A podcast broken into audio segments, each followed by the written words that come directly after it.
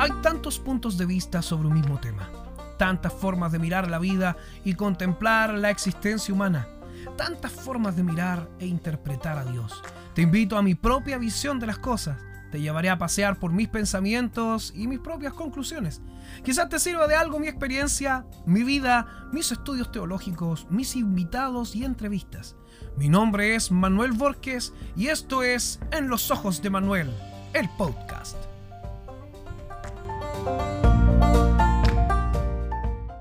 ¿Cómo están? Bienvenidos a una nueva entrega de En los Ojos de Manuel, el podcast, donde ya estamos en la décima entrega.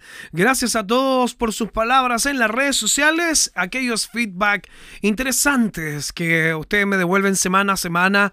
Estamos activos dentro de toda esta entrega, me pueden buscar en las redes sociales. Hay gente que me ha preguntado, bueno, ¿y dónde te encontramos? Bueno, como Manuel Borges Insunza en Facebook arroba Exus Borges en Instagram y también en Spotify también tengo música, ¿ah? también hacemos, también tenemos nuevos temas. Se viene, se viene el segundo disco, pero para que escuchen el primero, que se llama En tus salas, lo pueden buscar así, En tus salas, o también Manuel Borges, Velarga Q y Z final para que me encuentren ahí en Spotify también. Muy bien, vamos a ser concisos, vamos a ser precisos ya que quiero hacer de manera más efectiva este tiempo que estamos juntos, decir más en menos tiempo. Por lo tanto, lo he redactado y quiero que usted vaya siguiéndome, quiero que usted vaya abriendo bien sus oídos, ya que intentaremos decir mucho en poco tiempo. Hoy día vamos a hablar sobre la reforma protestante y que nosotros que somos herederos protestantes, aquellos que somos cristianos, tenemos un título muy grande, una mochila tremenda que nos han heredado a través de los siglos y hoy día mi crítica es ácida. Así que espero que tenga algún jugo al lado, algún té, algún café para poder pasar la acidez que, eh, de la cual vamos a hablar. No pretendo ofender bajo ningún tipo, sino despertarnos. A veces la verdad nos duele y es bueno cuando nos hacemos una autocrítica para poder ir creciendo como personas. Así que la reforma protestante, porque por ahí quiero empezar, tuvo su origen en las críticas y propuestas con los diversos religiosos, pensadores y políticos europeos buscaron provocar un cambio profundo y generalizado en los usos y costumbres de la Iglesia Católica, además de negar la jurisdicción del Papa sobre toda la cristiandad. Así partimos nosotros. ¿eh? El movimiento recibirá posteriormente el nombre de Reforma Protestante por su intención inicial de reformar el catolicismo con el fin de retornar a un cristianismo primitivo. Esas son comillas sacadas de una definición en Internet. Mire, para protestar, no tan solo debemos tener las ganas de debatir sobre algo o de quejarnos de algo. Debemos tener algo bien armado en nuestra mente para poder exponer nuestras ideas. Muchas veces nos llenamos de molestias sobre alguna situación y nuestro resentimiento crece, pero sin desembocar en ninguna parte, ya que no estamos acostumbrados a cambiar algo porque necesita de mucho tiempo, inteligencia y estudio sobre todo. Por el contrario, nos es más cómodo, sí o no, un fanatismo que se base en que estamos a favor de algo, pero esto de una manera visceral. O sea, ni siquiera algo bien fundado, sino algo totalmente de las vísceras, algo totalmente subjetivo, afirmado en la nada, sino solamente en nuestro parecer y en nuestra elección, a veces injustificada, a veces casi en la ignorancia. Siempre ha sido más cómodo ser un fanático que un participante en cualquier disciplina en, ya que sea un deporte o el desempeño de cualquier área. Siempre nos gusta ver a alguien cómo hace las cosas, pero no hacerlas. Solo elegimos nuestra área de preferencia. Puede ser un deporte, puede ser una música, arte, el trabajo, estudio, bueno, etcétera, lo que sea. Eh, luego escogemos uno o más íconos de nuestra admiración, ya sea, no sé, pues, el futbolista de preferencia, el músico de preferencia, el instrumentista de preferencia, el predicador de preferencia, y luego que lo escogemos nos abanderamos y nos quedamos ahí porque nos gusta. Eh, luego de ahí nosotros empezamos nuestras discusiones eh, que vienen a ser únicamente sobre por qué preferimos uno y no otro, un argumento sencillo. Eh, que rayan en lo único personal, subjetivo y algo totalmente, y vuelvo a recalcar, visceral. Los que nos identificamos con el cristianismo evangélico, en el poco andar nos damos cuenta que muchas cosas no andan como debieran. Que en algún momento de la historia las cosas se tornaron más humanas y menos divinas cada vez tenía que ver más con el dinero, con el estatus, con la apariencia, que con la ayuda y con el amor al prójimo.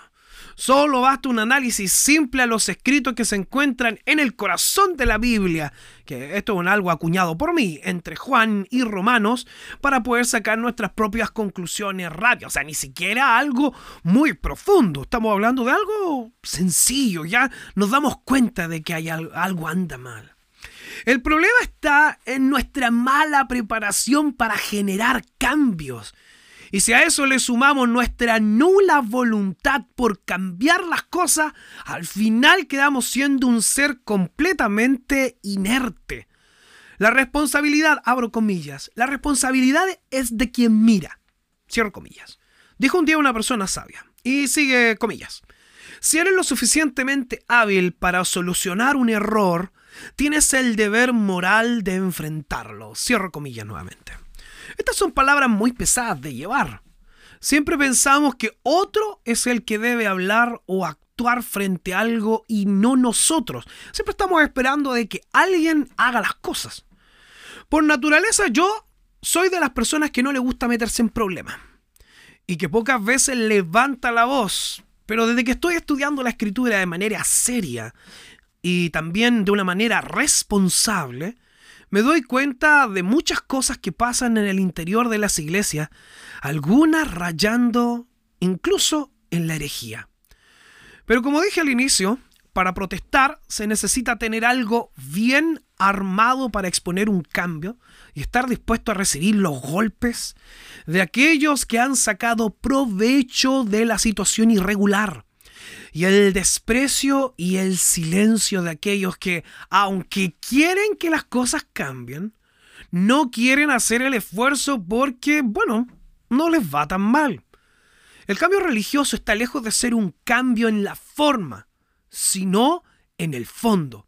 Me refiero a la manera en que se ejecuta el cristianismo en el nivel más íntimo, lejos de toda parafernalia del ojo público.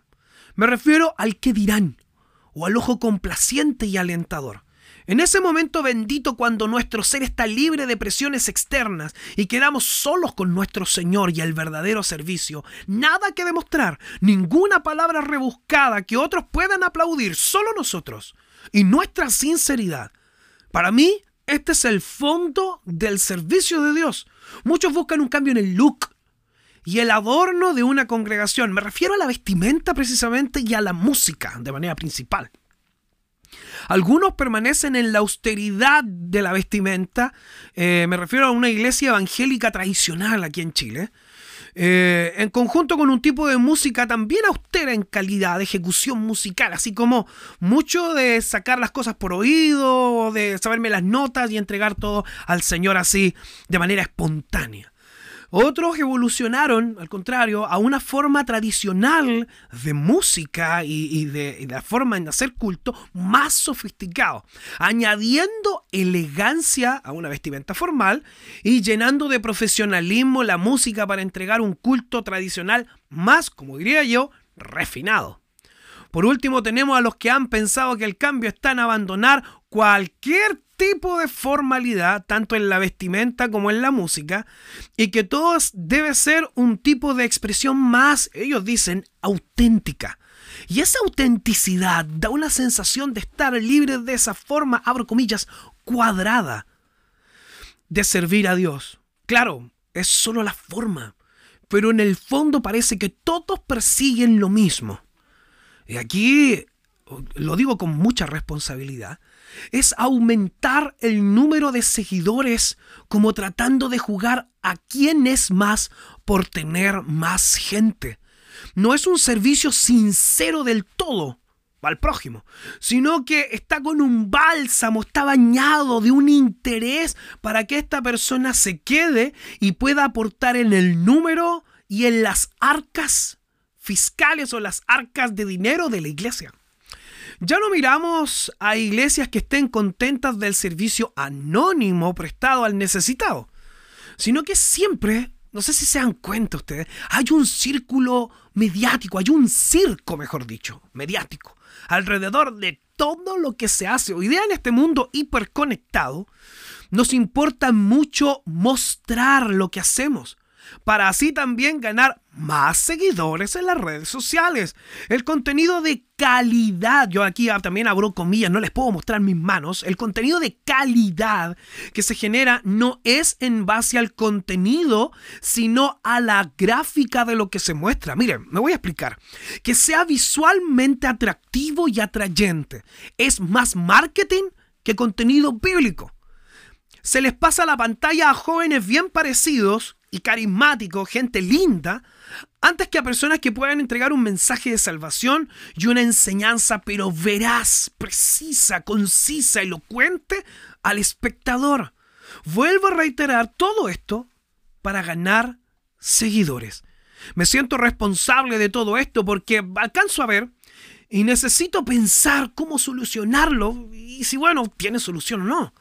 Ya que me doy cuenta que los muchos están contentos con el evangelio que les han planteado. Siempre es el sentimiento de crecimiento, este, este sentimiento que no es bíblico. El predicar a muchos sí es un sentimiento bíblico. Enseñar la escritura también, llevar sanidad interna y externa también, pero no el de fidelizarlo como si fuera un cliente de un centro comercial. Me doy cuenta de esto porque si hubiera intención de hacerlos crecer a esta gente nueva que viene llegando como creyente, se cantaría menos y se enseñaría más. Pero no desde púlpito, sino más bien como una sala de clase, una donde pudieran opinar e interactuar de manera constante y fluida, una enseñanza que enseñe y que, fíjese bien lo que voy a decir, y no que entretenga tanto algo más sólido y no algo tan risorio o tan agradable. Se quiere sacar a la gente del mundo, estoy hablando de la gente cristiana, se quiere llevar aparte y hacerlo entrar a una burbuja cristiana donde solo se escuche música cristiana, vean noticias cristianas, trate con gente cristiana y tenga actividades cristianas. Esto tiene un triste fondo este, un triste fondo, esta fidelización de las comunidades cristianas, que, que ellos provean de todo lo cristiano que esta persona necesita. Esto tiene un fondo muy negro. Y yo me quiero explicar con respecto a esto, porque se le comienza a dar la espalda al mundo, ¿cierto? Y se le quita a la persona lo más importante que debe tener un cristiano. Y yo creo que muchos se van a dar cuenta cuando diga esto. A la gente cristiana le falta carácter. Un carácter tan fuerte que pueda mirar a los ojos al tentador y citarle la escritura de manera magistral y gritarle en la cara por qué vale más su relación con Dios que la amistad con el mundo. Un cristiano que aunque esté en un ambiente de festividad y de descontrol, muestre la realidad de su relación con el Creador y que éste brille tanto y tan fuerte que las tinieblas se intimiden con su presencia. Cristo era eso, en fiestas, en matrimonios, rodeado de pecadores, brillaba con fuerza que solo tenía oposición de aquellos que habían sacado provecho de un sistema religioso deficiente y clasista. Hasta ahora solo he presentado a grandes rasgos lo que alcanzo a ver. Y, y solucionarlo, bueno, no es fácil. Porque en la forma no está el problema, sino en el afán de crecimiento y de las denominaciones que hacen eso, que son como niños midiendo su calidad por su cantidad y posesiones. Hoy los tenemos a todos orgullosos de su vestimenta y su música, tanto tradicionalistas como liberales. Todos están orgullosos de lo que hacen y lo que tienen, pero no de lo que son, porque no somos lo que vestimos, cantamos ni tenemos, somos lo que servimos, tanto a Dios como a los hombres. Si estamos interesados en servir, bueno, solo hagámoslo y ya. Nada de presunciones, ni trompetas, ni aplausos, ni posteos, ni videos. El servicio cristiano en su estado más puro. Amarás a tu Dios con todo tu ser y todas tus fuerzas y a tu prójimo como a ti mismo. Si queremos cumplir esto, nos interesará más tener discípulos que tener público. Nos va a interesar tener más alumnos que tener asistentes a un culto, hermanos en la fe que asistentes a un lugar. Para hacer una protesta de este nivel debemos estar dispuestos a llevar el cambio, no tan solo a tirar la piedra y a correr, sino que quedarnos para enfrentar los embates de nuestra crítica y quedarnos para ser el cambio no tan solo para mostrar los puntos a mejorar, sino debemos liderar el cambio, teniendo un cambio de fondo primero que todo nosotros mismos. Tenemos el título internacional de protestantes, pero nuestra protesta sobre volver al cristianismo primitivo ya no está en nuestra boca. ¿Sabe por qué? Porque nos gustó más lo vistoso de la competencia entre iglesias en moda, en estatus, en música, en medios, en posteos, en seguidores, en likes. El Evangelio es enseñanza para salvación, no para entretención ni esparcimiento, ni siquiera para entregar una carga moral. Es un cambio inducido, altamente comprometedor, en veces doloroso y muy, muy difícil, asistido por el mismo Dios en todo el cambio, manifestado a través del Espíritu Santo. El que protesta tiene algo que decir no tan solo algo de qué quejarse, tiene algo que demostrar. Si alcanza usted a ver lo mismo que yo, yo le invito a crecer, a capacitarse, a estudiar, a cambiar el fondo de nuestro servicio para un verdadero cambio en esta protesta. Porque actualmente estamos siendo protestantes que no tienen ninguna protesta para poder volver al Evangelio primitivo. Así que pensemos en esto, pensemos en esta entrega, pensemos en esta reflexión.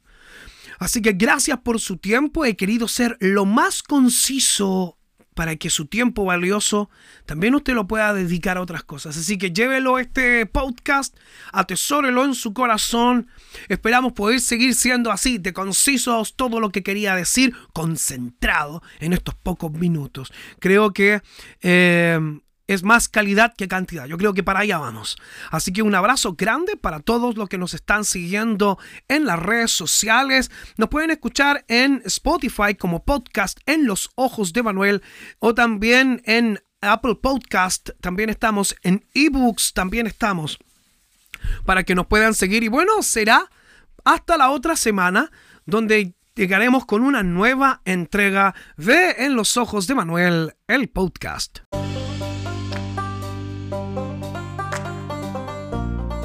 Espero te haya servido mirar por mis ojos y contemplar las cosas desde mi punto de vista. Te espero en el próximo capítulo para más comentarios de la vida, del amor y de la muerte, de los temas de Dios y de nuestra sociedad. Mi nombre es Manuel Borges y esto fue En los ojos de Manuel, el podcast.